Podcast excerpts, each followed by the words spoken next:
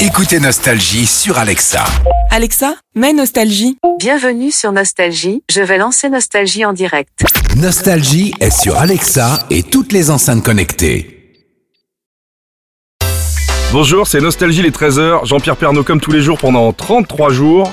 Ça ne Euh, vous semble pas difficile de me retrouver tous les jours c'est très long, Jean-Pierre. C'est long, hein C'est très long. bah, Vous voyez, mais... les téléspectateurs m'ont supporté 7000 fois comme ça.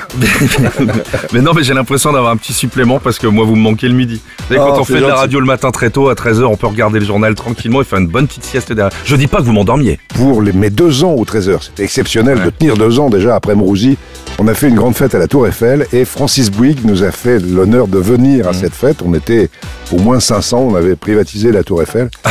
et Francis Bouygues elle monte dans le, à l'étage et me dit c'est extraordinaire. Grâce à vous, je monte dans la Tour Eiffel. C'est la première fois. C'est le seul immeuble de Paris. Je regrette de ne pas avoir Mais j'en construit. étais sûr. Mais bien Donc sûr. ça m'a fait, ça m'a fait rire. Et puis euh, sa femme me dit, vous savez, il adore le trésor.